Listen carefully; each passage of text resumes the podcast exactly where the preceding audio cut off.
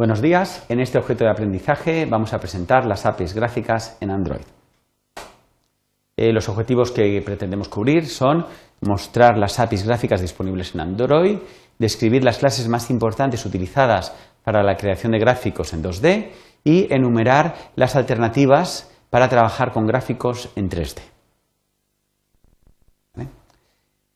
Eh, las APIs gráficas de Android nos proporcionan una potente y variada colección de funciones que eh, cubren hoy en día la práctica eh, totalidad de las necesidades gráficas que podemos encontrar en una aplicación moderna.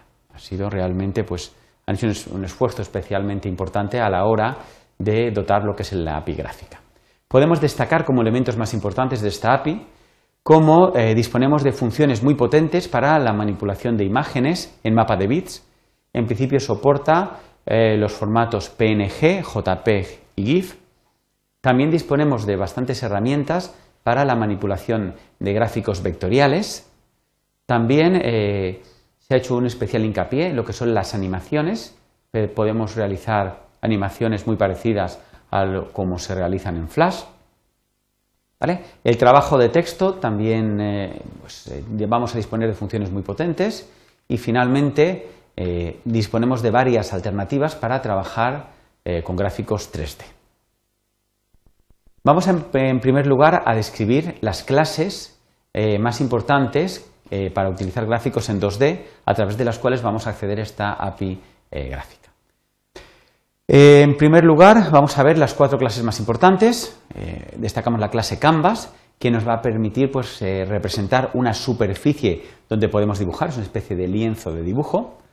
Luego, la clase Paint, que va a ser un pincel con el cual vamos a poder dibujar sobre un canvas. Va a permitir definir lo que es el color, el estilo y el grosor de trazado en gráficos vectoriales, aunque define muchas más cosas, como es como se representan los gráficos en bitmap o incluso cómo se escribe el texto cuando estamos representando un texto sobre un canvas. Otra clase también muy potente es la clase Path, que permite definir un trazado a partir de eh, unos segmentos de rectas o curvas. Estos trazados pueden ser utilizados eh, para, eh, de alguna manera, dibujar una figura geométrica, para marcar un área de recorte, donde solo queremos dibujar sobre ella, o eh, incluso para escribir textos encima de pues, este path. Finalmente, la clase más importante, con diferencia, es la clase draguable.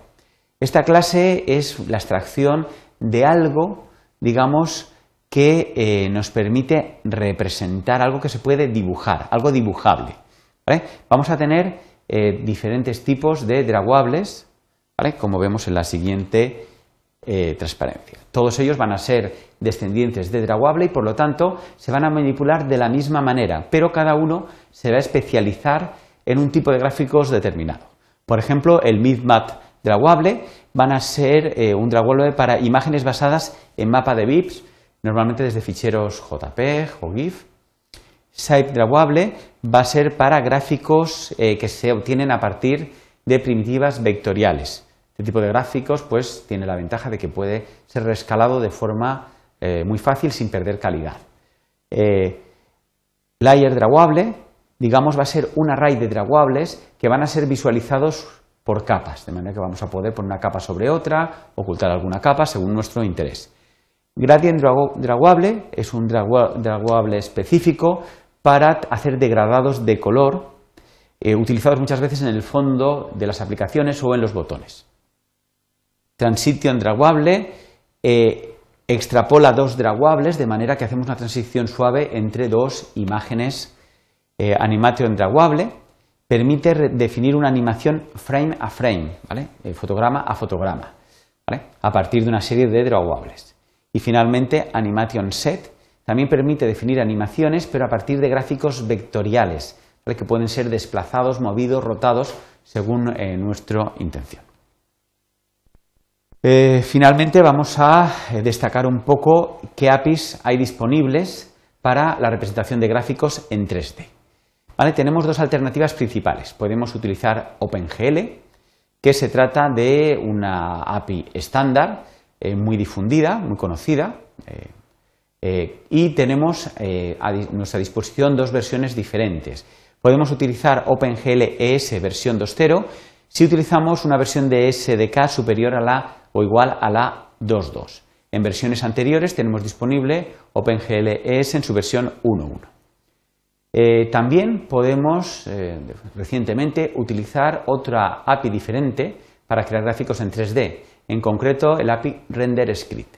Se trata de un motor gráfico que permite el renderizado en 3D a bajo nivel.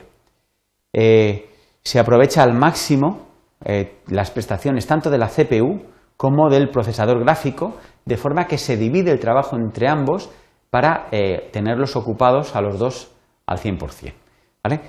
Otra característica es que las aplicaciones gráficas en esta API van a ser programadas en el lenguaje C99, que luego va a ser compilado, digamos, a código nativo del procesador. Y hasta aquí la presentación. Como conclusiones podemos destacar cómo se han descrito las APIs gráficas más disponibles, en Android. En concreto hemos visto eh, cómo eh, eh, se han definido una serie de clases, hemos visto las más importantes para trabajar en 2D, como son Canvas, Paint, Path o Drawable, y también hemos visto dos alternativas para los gráficos en 3D, OpenGL y RenderScript. Muchas gracias por su atención.